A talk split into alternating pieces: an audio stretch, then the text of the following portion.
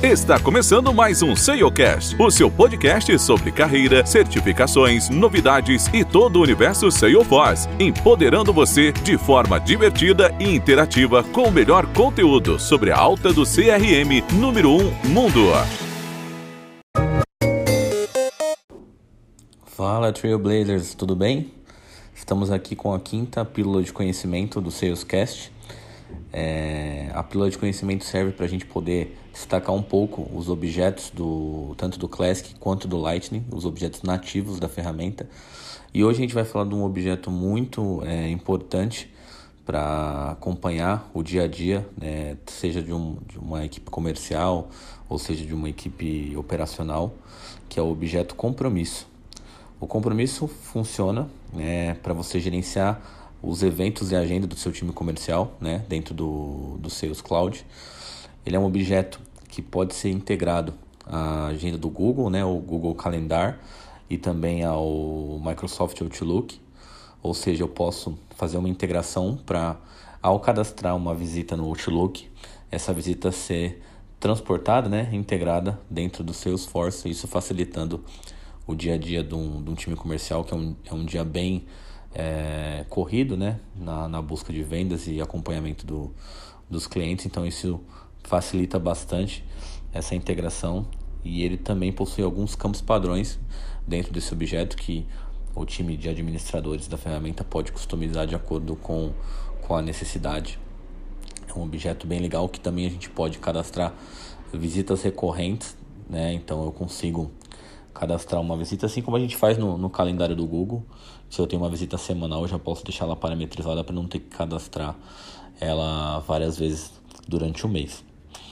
Outra coisa bem legal dentro do objeto de compromisso é que a gente pode habilitar o feed tracking para poder habilitar o como se fosse um chatter dentro do compromisso.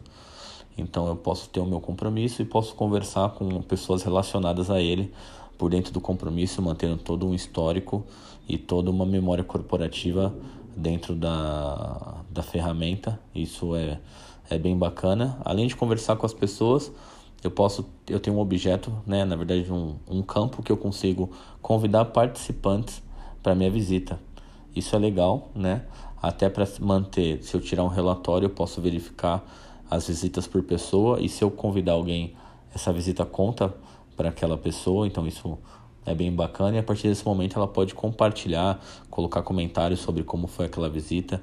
Também é possível ter uma parte de anexos, né? assim como os outros objetos nativos, para você poder anexar uma ata de reunião, algum documento importante relacionado àquela visita. Dentro de uma visita ou evento, eu também posso relacionar ele a uma oportunidade, ou seja, eu tive uma visita e dela gerou uma oportunidade de negócio. Eu consigo, através da visita, criar essa oportunidade para a gente manter a rastreabilidade. Dando um exemplo bem prático, eu posso ter um evento, um jantar com, com uma equipe comercial e derivar dela algumas oportunidades de negócio e ela está relacionada àquele evento. Então a gente pode verificar o quanto aquele evento é produtivo né, e quanto ele traz rentabilidade e novos negócios para a companhia. Também pode ser relacionado a leads, pode ser relacionado a contas.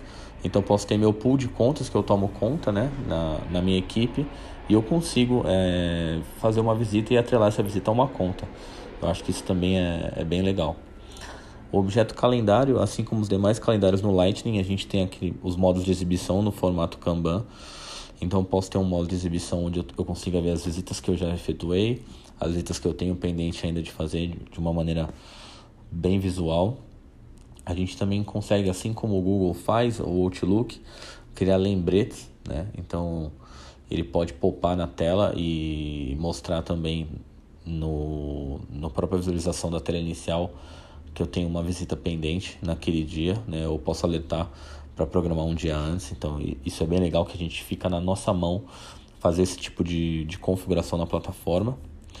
É, outra coisa legal, se, se for uma empresa global, cada empresa, cada segmento e cada área específica pode cadastrar o fuso horário da, das visitas específico para aquela, aquela região. É, e também é, o calendário ele pode gerar painéis é, e dashboards, assim como um objeto de oportunidade, para você fazer um controle gerencial da sua equipe. E nativamente esse objeto pode ser uma tab, né, um objeto dentro do, do mobile, do Salesforce One, para você cadastrar uma visita e colocar a ata da visita, por exemplo, por dentro da, do próprio celular. É, algumas empresas também costumam bastante colocar vinculados a esse objeto, não de forma nativa, mas a roteirização do Google.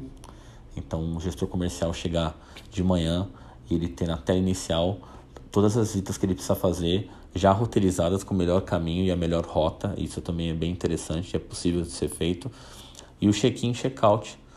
Então é possível também efetuar o check-in, até por proximidade, talvez, para você é, verificar e acompanhar toda essa equipe, ainda mais para equipes que trabalham de forma remota, para você ter um controle gerencial muito maior da sua equipe. Então é isso, espero que tenham gostado da, da pílula de conhecimento do objeto compromisso. Fique ligado no, nos próximos episódios e nas próximas entrevistas do Salescast. Obrigado.